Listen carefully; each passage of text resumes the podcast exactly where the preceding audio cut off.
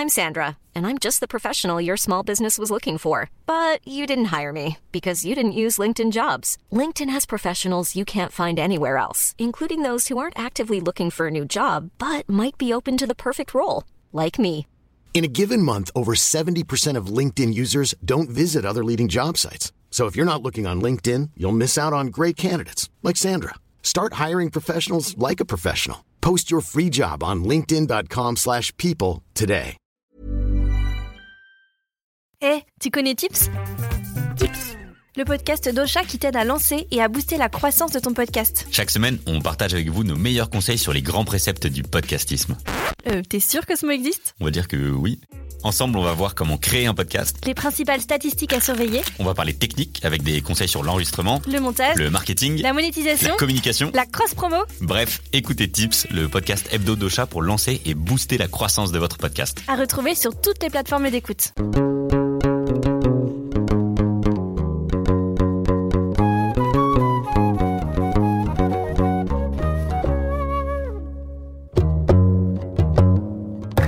Bonjour à toutes et à tous. Aujourd'hui, on va casser les codes et déconstruire encore plus les stéréotypes en abordant le sujet délicat des seniors et de leur sexualité. On va tenter de croiser ça avec les préceptes islamiques et les idées préconçues des cultures arabes. Les gens disent la sexualité des vieux, c'est dégueu. Pourtant, en France, dans les EHPAD, ça joue pas qu'au Scrabble.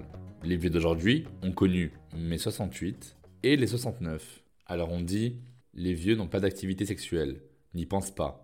C'est plus pour eux. Ça n'a plus d'intérêt. Ça ne marche plus de toute façon. Ils n'ont plus que de l'affection. Au mieux, ils se caressent. De toute manière, ils sont séniles, malades, rabougris.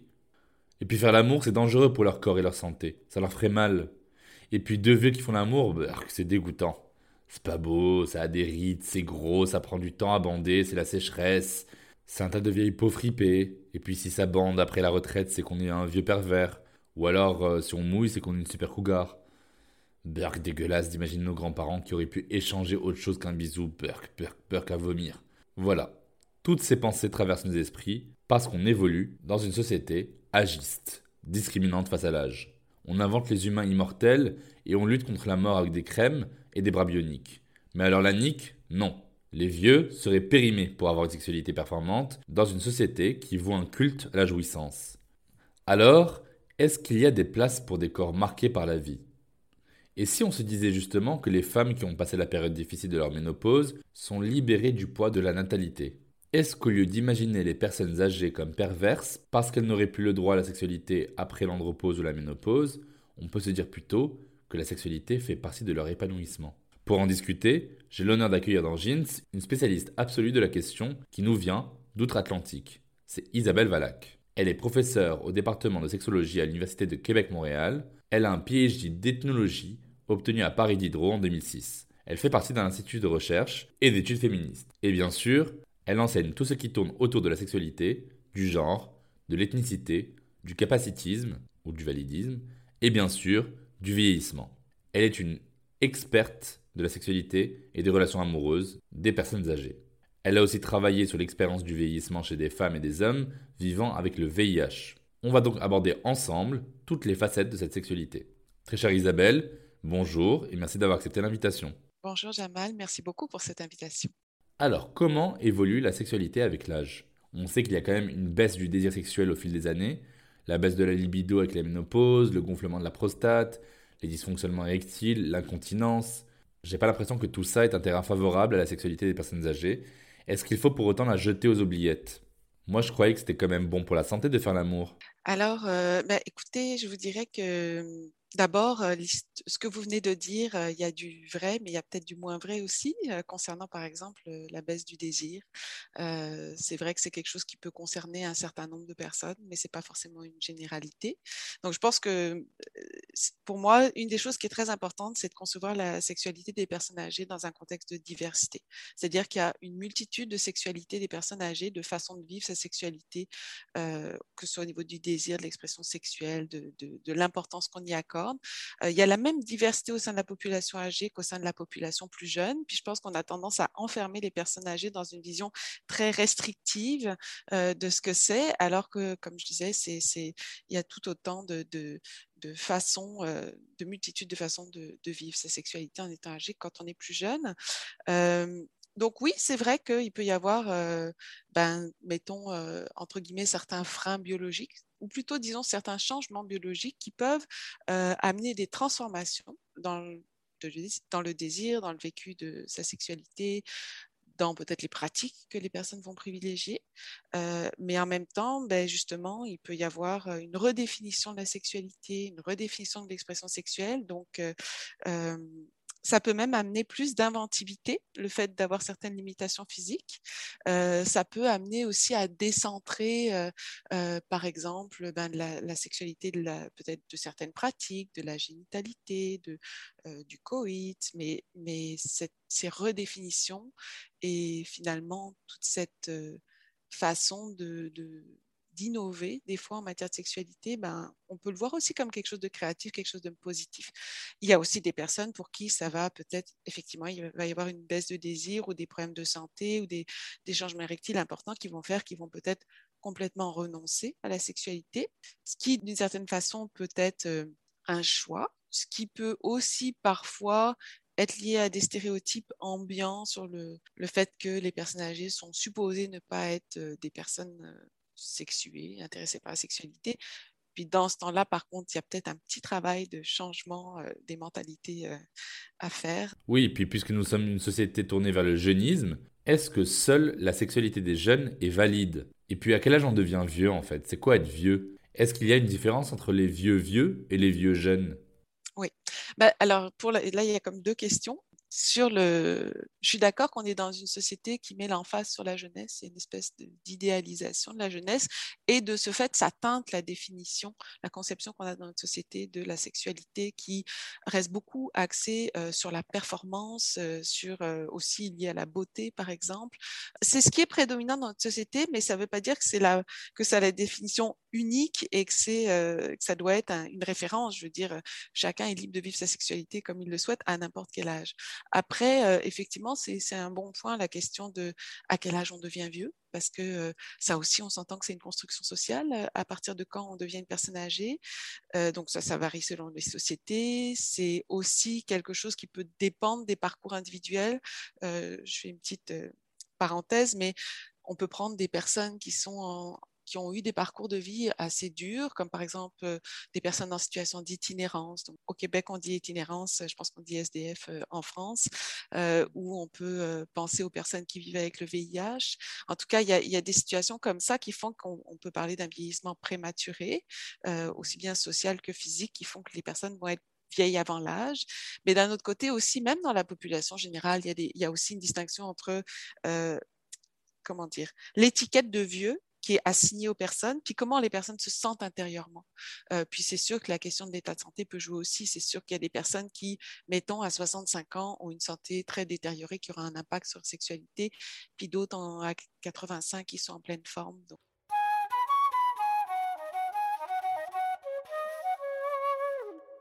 L'image de soi lorsqu'on vieillit peut conduire à un écroulement de l'ego assez dévastateur. Les personnes âgées perdent la sensation d'être désirables. En plus, le grand âge ou le quatrième âge nous fait rentrer dans l'âge de la respectabilité. Or, le sexe est chose sale. Or, le sexe est chose sale. Il rend la personne indigne de respect. C'est particulièrement prégnant dans les cultures arabo-musulmanes où le culte, par exemple de la grand-mère, est absolu. Elle est intouchable. Elle est repassée au rang de sainte.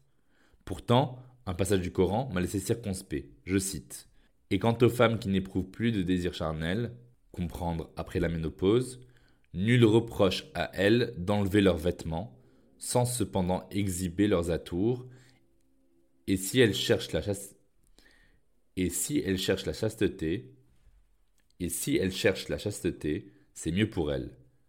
Surat 24, verset 60 du Coran.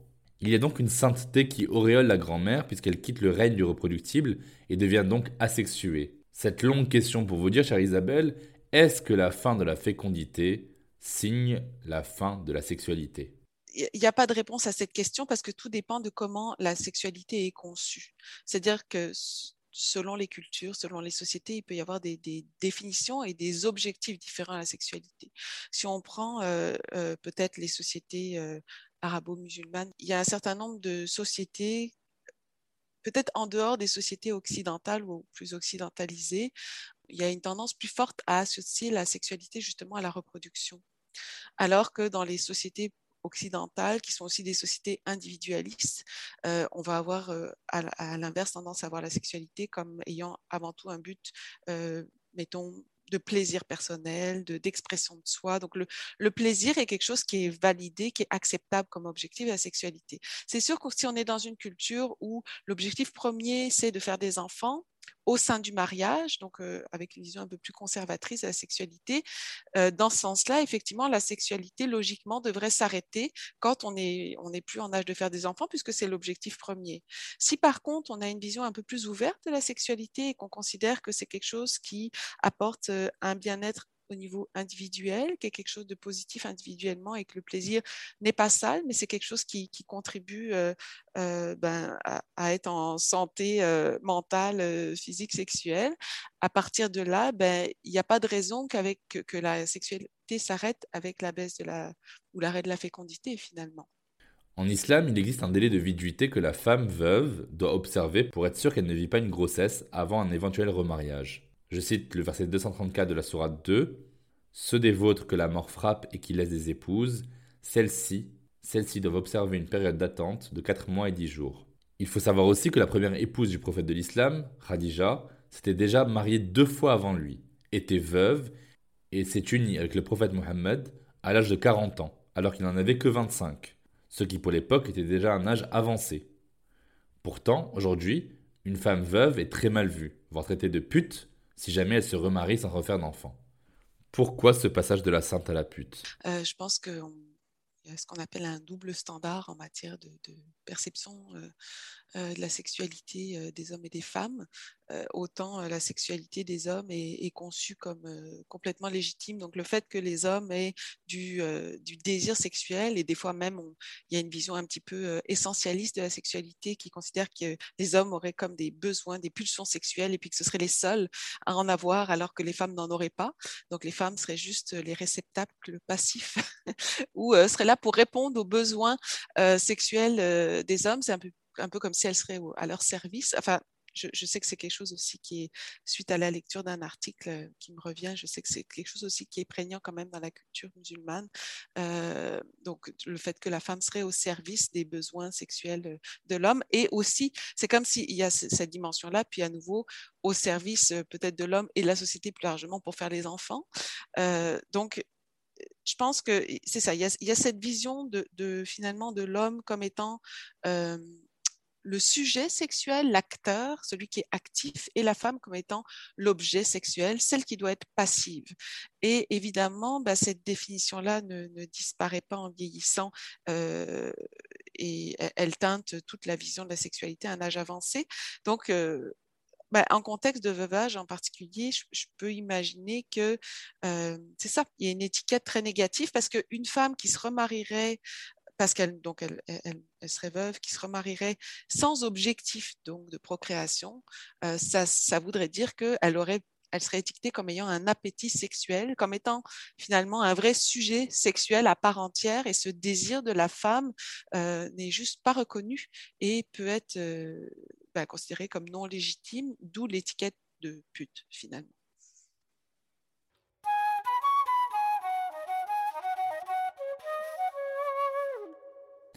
En faisant mes recherches, je suis tombé sur un baromètre santé qui relevait qu'en France, entre 80 et 89% des personnes âgées de 60 à 69 ans qui étaient en couple avaient eu au moins un rapport sexuel dans l'année. En revanche, dès qu'on passe aux personnes qui ne sont pas en couple et qu'on passe à la tranche d'âge du dessus, c'est-à-dire les 70-75 ans, on voit que 50% des hommes ont eu un rapport sexuel dans les 12 derniers mois, contre seulement 15% des femmes. Comment expliquer ça? Il y, a plusieurs éléments, je, pense. Euh, je dirais qu'il y a la dimension générationnelle, il y a la dimension conjugale, il y a la dimension du genre euh, et du sexisme et de l'agisme et de leur intersection. Donc, euh, alors, c'est certain que il peut y avoir quand même une différence générationnelle. Je pense que c'est important d'en être conscient, c'est-à-dire qu'il peut y avoir une plus grande ouverture d'esprit chez les baby boomers ou ceux qui sont un peu plus jeunes, ce qui pourrait expliquer le fait que la tranche de 60 à 69 ans soit beaucoup, beaucoup plus active que ceux qui sont de 60 à 75 ans. Ceci dit, c'est un élément, mais on s'entend que c'est un petit élément. ce qui est intéressant là-dedans, c'est toute la, dynamique de différence homme-femme et situation conjugale. il y a différentes études qui ont montré à quel point bah, c'est un petit peu le, résultat de l'intersection de l'agisme et du sexisme qui explique cette situation, dans le sens où, évidemment, là, dans votre étude, ça ne veut pas dire que ce sont des personnes en couple qui ont répondu. Et ce qui se passe, c'est qu'en général, les hommes âgés ont tendance à chercher des partenaires ou avoir des, partenaires ou des, conjointes ben, beaucoup plus jeunes, tout simplement. Ce qui fait que les femmes sont comme laissées pour compte, les femmes sont comme exclues euh, de la possibilité de trouver des partenaires, sont, euh, sont comme mises à l'écart. En tout cas, il y a des éléments dont on a parlé tantôt, c'est-à-dire l'exclusion de la sphère sexuelle pour les femmes âgées dès qu'elles sont plus euh, capables de, procréation, mais surtout aussi dès qu'elles, je dirais, dès qu'elles ne répondent plus à cette entre guillemets, fonction, dans ce rôle d'objet sexuel. Et qu'est-ce qui fait qu'elles n'y répondent plus? C'est qu'en étant plus âgées, elles ne correspondent plus aux normes de beauté prédominantes. Donc, en fait, euh, je pense que ça, c'est une des raisons majeures. Donc, les, femmes âgées, à cause des idéaux de beauté qui sont associés à la jeunesse, ont tendance à, à, ne plus être euh, reconnues, considérées comme séduisantes. Et donc, les hommes ben, vont se tourner vers des femmes plus jeunes, tout simplement. Et donc, c'est surtout comment font les femmes. Ben, les femmes s'en plaignent. En tout cas, dans certaines études, on voit aussi que des femmes plus âgées, par contre, il y a aussi toute la dimension de contrainte qui a pu exister à avoir une sexualité pour les femmes les plus âgées. C'est-à-dire que quand on était à une époque où justement il n'y avait pas une conception de la sexualité, où il y avait une reconnaissance du plaisir, du droit au plaisir de la femme, et que finalement c'était un petit peu comme un devoir conjugal que d'avoir des relations sexuelles, à ce moment-là, certaines femmes peuvent être entre guillemets bien contentes euh, de ne plus être obligées euh, d'être en couple et, de enfin, par exemple, d'être seules ou, ou veuves parce qu'elles retrouvent enfin leur liberté et elles n'ont plus ce devoir conjugal. Mais là, je parle des plus âgées, des générations peut-être plus anciennes, euh, mais ce qui va, ça s'applique peut-être des sociétés avec des valeurs plus traditionnelles et peut-être la société musulmane.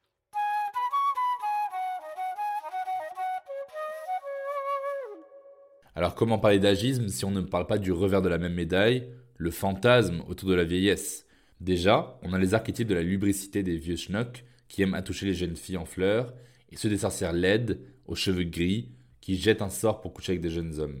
Mais il y a aussi les catégories populaires des sites pornographiques, hashtag mature, est-ce que malgré le paradigme jeuniste, il y a une gérontophilie?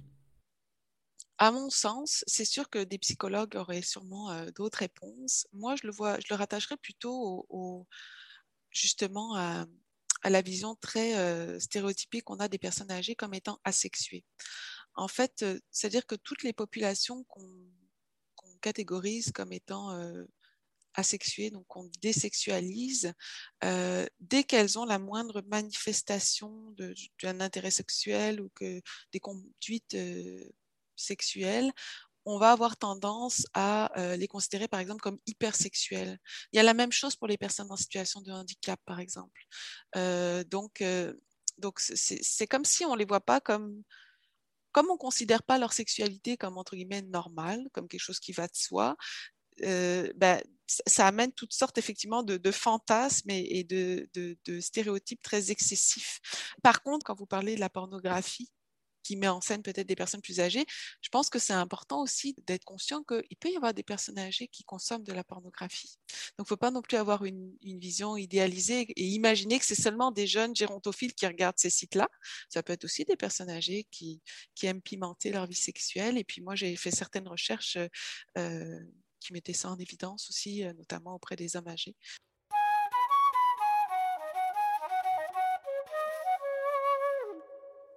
Alors après, c'est logique, physiquement, les personnes âgées sont moins endurantes, moins souples pour le coït, mais est-ce que la sexualité se résume vraiment à la génitalité?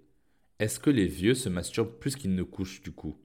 Est-ce que les vieux ont compris la recette de la sexualité épanouissante au-delà de la pénétration?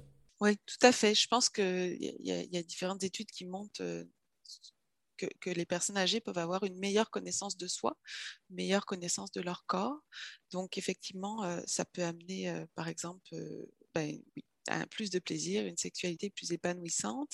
Et puis, donc, pour, revenir au point là sur la, question de la génitalité, comment dire, le fait qu'il faut reconnaître qu'il y a une diversité dans la sexualité des personnes âgées.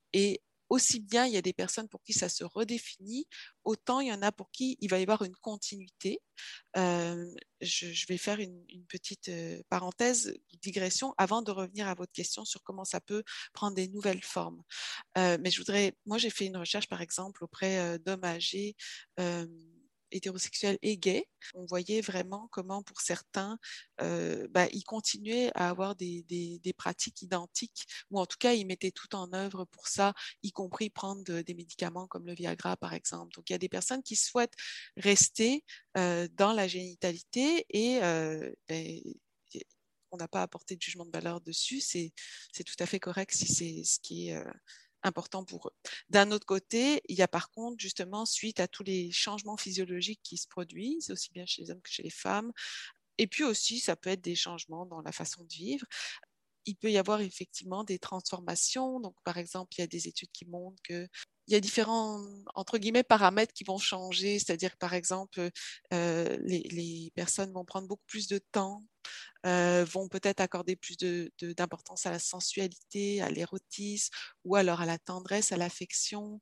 Et puis, il peut y avoir aussi, ça, je l'ai vu aussi dans mes recherches, euh, moi j'ai l'impression que, par exemple, tout ce qui est autour justement de la, la connexion avec l'autre, l'importance accordée à la relation euh, va être souvent beaucoup plus présente. Mais ça, c'est intéressant parce que c'est aussi vrai chez les personnes qui conservent des pratiques très axées sur la génitalité que ceux qui s'en éloignent à nouveau, je crois que c'est très, très diversifié, puis c'est important de, de, à nouveau d'avoir une, vision ouverte. Mais je pense, vous parliez de masturbation, c'est intéressant. J'ai aussi fait une recherche auprès des, des femmes euh, âgées. Puis un des résultats qui a été très frappant pour moi, c'est de voir euh, que presque toutes mes participantes euh, disaient se masturber. Puis c'était des femmes qui avaient entre 65 et quelque chose comme 85 ans.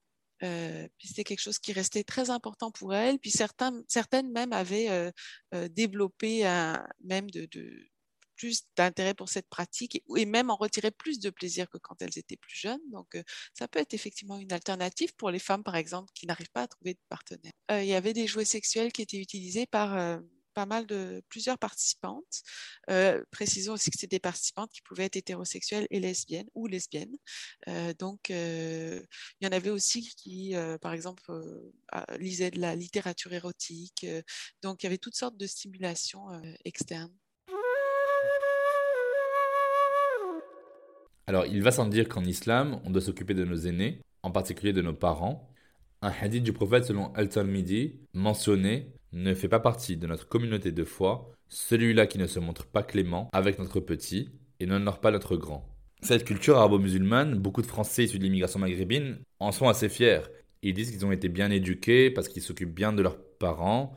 Ils vivent parfois sous le même toit, contrairement aux Français dits de souche, qui laissent leurs grands-parents croupir en maison de retraite. Soit, mais alors ce qui est sûr, c'est que si on est constamment assisté, du coup, il n'y a pas d'intimité possible, et donc très peu de voix libres pour pratiquer une sexualité. Non? Oui. Là, j'avoue que je n'ai pas de recette miracle. Effectivement, je pense que c'est, ben oui, quand on a des contraintes euh, euh spatiales en termes d'aménagement. Euh, mais c'est drôle parce que ça me, ben, je, fais un parallèle avec les centres d'hébergement finalement pour personnes âgées où, il n'y a pas tellement plus de liberté. Je pense que c'est une réalité de quand il y a une perte d'autonomie avancée, malheureusement, effectivement, les, personnes perdent leur, liberté de vivre leur sexualité euh, comme elles le souhaitent. Et, et cette contrainte-là, il y a effectivement quelque chose autour d'une infantilisation. Euh, il y a une perte d'autonomie dans la sphère sexuelle qui est vécue par les personnes âgées. Et c'est pas évident. Enfin, en même temps, bon, s'il y a des portes closes, parce qu'au moins quand on est à la maison, si les personnes peuvent avoir une, chambre à elles, qui avec une porte fermée, je pense qu'il y a quand même moyen de vivre encore un érotisme, euh, quelque chose, euh, une sensualité, enfin d'avoir quand même une, une, intimité euh, physique, sexuelle. Euh, au moins c'est un avantage par rapport à un centre d'hébergement où il y a des soignants qui vont rentrer euh, sans frapper à la porte et, et puis aussi où il y a des chambres individuelles. Donc, dans un sens, c'est quand même un privilège que de pouvoir euh, vieillir à la maison, même si on est entouré de sa famille. Puis finalement, je, je, me dis que les personnes âgées ont été des personnes adultes avant qui ont eu des enfants euh, et qui ont appris à développer des stratégies pour vivre leur sexualité, même si leurs enfants vivaient avec eux à la maison. Donc, ils devraient être capables de, de, de maintenir ces stratégies-là, même à un âge avancé. Ce qui est très étonnant, c'est que le temps devenant une denrée rare, les personnes âgées profitent à fond de leurs derniers jours. En France, depuis quelques années, il y a une explosion de maladies sexuellement transmissibles dans les EHPAD. Et oui, ça m'amène à vous poser cette question.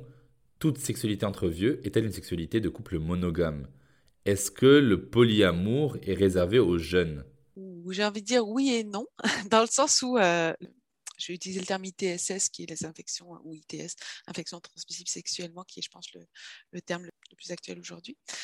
Malheureusement, il suffit d'avoir des relations sexuelles avec un ou une partenaire sexuelle euh, sans utiliser de préservatif euh, pour pouvoir être euh, contracté une ITSS.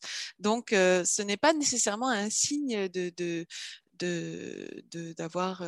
effectivement d'être dans le polyamour ou d'avoir de multiples partenaires sexuels. Ça peut l'être, mais pas nécessairement. Euh, moi, je le verrais plutôt comme un signe euh, d'absence de prévention euh, des, du VIH ou des ITSS euh, auprès des personnes âgées, donc d'absence d'éducation sexuelle auprès des personnes âgées, d'absence d'information concernant le fait qu'à un âge avancé, l'âge n'est ne, ne, pas un préservatif. Hein, on s'entend, être une personne âgée, ça ne prévient pas des ITSS. Euh, et puis ce qui se passe aussi, c'est que non seulement les personnes sont mal informées, mais aussi ils n'ont pas euh, à disposition des préservatifs. Alors que idéalement, il faudrait qu'il y ait des, des, bols avec des préservatifs, euh, des saladiers avec des préservatifs à différents endroits ou des, endroits un peu cachés où les gens ne vont pas être identifiés s'ils ils vont en prendre parce qu'il y aurait des risques de stigmatisation. Mais je veux dire, il faudrait qu'il y ait une idéalement qu'il y ait des politiques dans ces établissements pour justement sensibiliser les personnes âgées au, fait qu'il y a des risques. Euh, même pour les femmes, les risques sont encore plus avancés parce qu'avec la ménopause, la sécheresse vaginale, euh, il y a des risques de micro-lésions lors des, relations sexuelles avec pénétration qui augmentent le risque, par exemple, d'ITSS ou d'infection par le VIH. Donc euh, ça, c'est des informations que les femmes âgées, elles devraient y avoir accès finalement et et ce serait vraiment important, tout simplement, qu'il y ait plus d'éducation sexuelle auprès de la population âgée à l'intérieur et à l'extérieur euh, des EHPAD. J'ai pas nommé aussi euh, ben, la responsabilité des professionnels, mais bon, par rapport à, votre question plus particulièrement, c'est sûr que il y a un manque de reconnaissance, euh, je dirais, du droit à la sexualité et tout simplement de la réalité la sexualité continue chez la population âgée de la part des professionnels de santé ou des professionnels qui travaillent dans ces établissements. Euh, donc, euh, ça, ça amène le fait qu'effectivement, il n'y a pas de respect de l'intimité. Comme je le disais tout à l'heure, les, les, professionnels, les soignants vont rentrer sans frapper. Il n'y a, pas ce, cette notion que les personnes ont droit à, euh, bah oui, à une intimité qui, qui correspond à une certaine forme d'autonomie finalement. C'est respecter leur autonomie que de respecter leur intimité. Euh, donc oui, c'est des suggestions qui sont, qui sont faites, qui sont parfois appliquées. Euh, en tout cas, dans, quelques établissements exceptionnels euh, qui pourraient servir de modèle, mais avoir un panneau ne pas déranger, c'est effectivement une très bonne solution.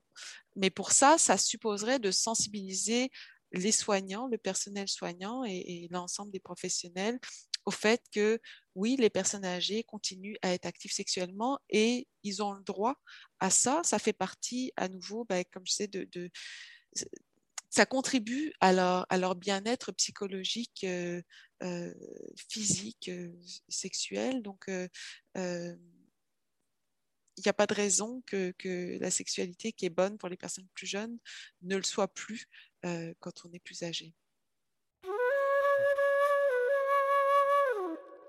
Pour finir, est-ce que vous avez observé des faits intéressants quand vous croisez sexualité, genre et âge avancé avec un autre item comme l'origine sociale, l'ethnicité, le handicap ou la religion? Est-ce qu'en croisant vos études avec le concept d'intersectionnalité, vous avez réussi à tirer des conclusions? Alors, euh, dans ma recherche, je dirais que la seule euh, catégorie que j'ai croisée, c'est celle de l'orientation sexuelle. Euh, sinon, pour être honnête, non. Par contre, je peux quand même répondre à votre question. L'importance de prendre en considération la diversité au sein de, la population âgée, ça se reflète aussi au niveau de la sexualité. C'est-à-dire que les personnes ne vont pas devenir autres, devenir différentes de ce qu'elles ont été tout au long de leur parcours de vie parce qu'elles atteignent 60 ou 65 ans, 70 ans. Donc, euh, s'il y a euh, une certaine façon de vivre la sexualité, euh, mettons quand on est une personne musulmane, quand on est jeune ou adulte, ben, ça va continuer en étant plus âgé ou de la même façon. bon, on peut penser aux personnes effectivement en situation de handicap qui souvent, d'un côté, sont, confrontées à, vraiment une non-reconnaissance de leur, de leur subjectivité sexuelle et donc ils ont soit ils intériorisent cette intersection du capacitisme et, de, et de l'agisme, par exemple, et euh, ils renoncent à leur sexualité, mais parce qu'au fond, ils y ont renoncé toute leur vie. Euh, soit ils ont développé, ils ont euh, découvert une façon différente de vivre leur sexualité, c'est-à-dire différente des standards prédominants. Et cette richesse-là, cette créativité-là qu'ils ont développée quand ils étaient, jeunes, adultes, ben, quelque part, elle va perdurer quand ils sont plus âgés. Donc, il n'y a pas de raison que ça s'arrête quand ils sont plus âgés. C'est-à-dire que là, c'est vrai que j'étais plutôt à essayer de déconstruire l'idée que ça s'arrêterait, mais effectivement, des fois, ça peut se renouveler. Ok, il y a différentes choses. Il y a, par exemple, cette fameuse crise de la quarantaine ou de la cinquantaine, qui effectivement est peut-être très représentée dans, dans, les films, dans, les productions artistiques, qui reflète pas nécessairement pour autant une, une réalité. Enfin, après, est-ce que c'est lié à l'âge lui-même ou c'est plutôt lié à une situation de, par exemple, de divorce qui va faire que les personnes, ben, tout simplement, vont, vont, se retrouver face à elles-mêmes et que là, elles, vont euh, se dire, ben, ma vie s'arrête pas là, puis elles vont avoir envie de, continuer à vivre et donc continuer à explorer et donc se renouveler. Alors à ce moment-là, il peut y avoir une recherche de nouveaux, de nouvelles partenaires ou une exploration de ces subjectivités sexuelles qui, oui, a pu être contrainte, par exemple, dans une relation de couple qui n'était pas satisfaisante. Donc, euh, c'est certain qu'avec l'avancement en âge, il peut y avoir, je dirais, des, des, des, tournants biographiques comme ça qui vont faire qu'à un moment donné, les personnes vont, oui, dans certains cas, se libérer. Euh, au niveau de la sexualité, de ce que moi j'ai pu observer dans, mes recherches, euh, c'est souvent la rencontre d'un ou d'une nouvelle partenaire qui amène vraiment la redécouverte de nouvelles pratiques, une exploration des, des pratiques que finalement les personnes peut-être n'avaient jamais osé, qu'elles n'avaient jamais imaginé qu'elles-mêmes seraient euh, intéressées à découvrir. Puis là, ben, la, rencontre va faire que oui, euh, le nouveau, la nouvelle partenaire va amener euh, une vision différente de la sexualité. Moi, j'ai par exemple, j'ai des, personnes qui me racontaient qu'elles avaient exploré le BDSM donc en étant en vieillissant et qu'elle s'était jamais intéressée à ça quand elle était plus jeune. Euh, bon, c'était une minorité, mais quand même, je trouve que c'est intéressant. Euh...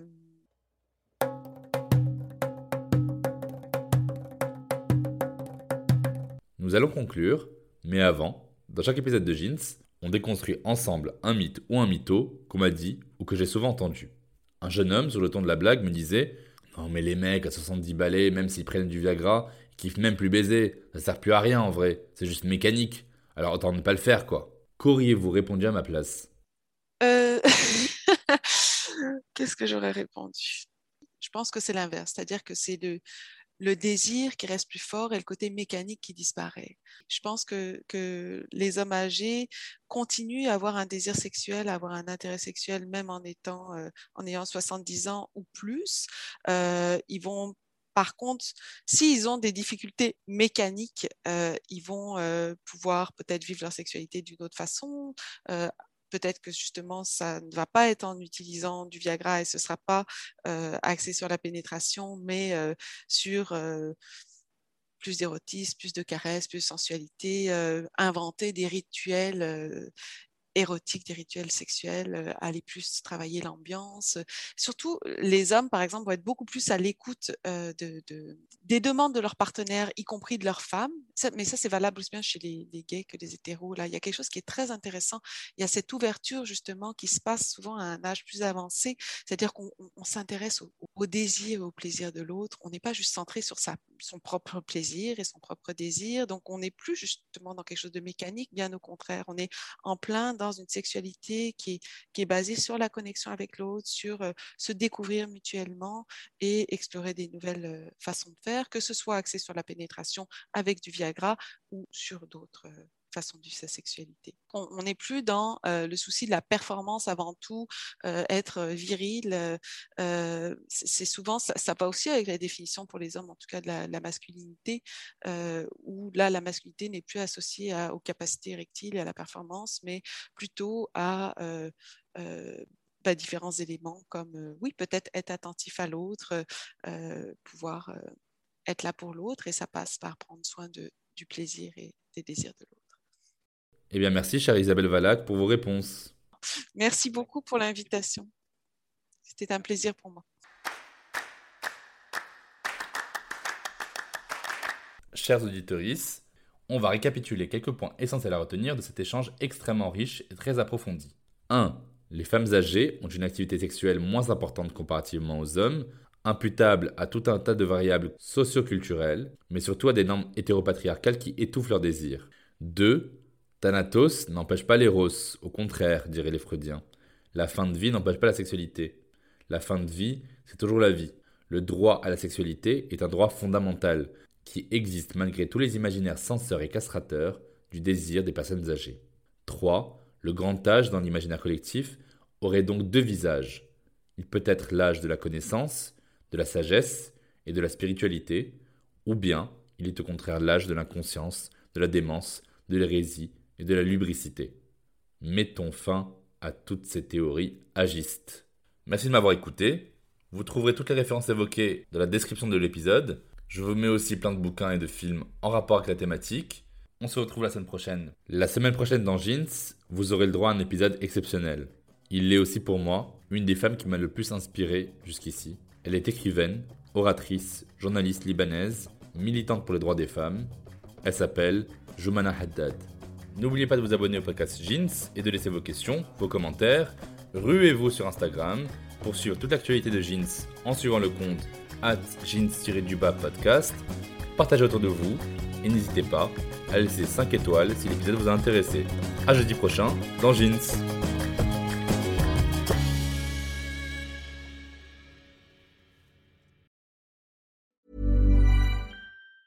Planning for your next trip?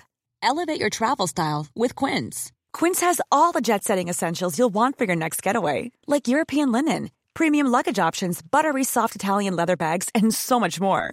And is all priced at 50 to 80% less than similar brands. Plus, Quince only works with factories that use safe and ethical manufacturing practices. Pack your bags with high-quality essentials you'll be wearing for vacations to come with Quince. Go to quince.com/pack for free shipping and 365-day returns.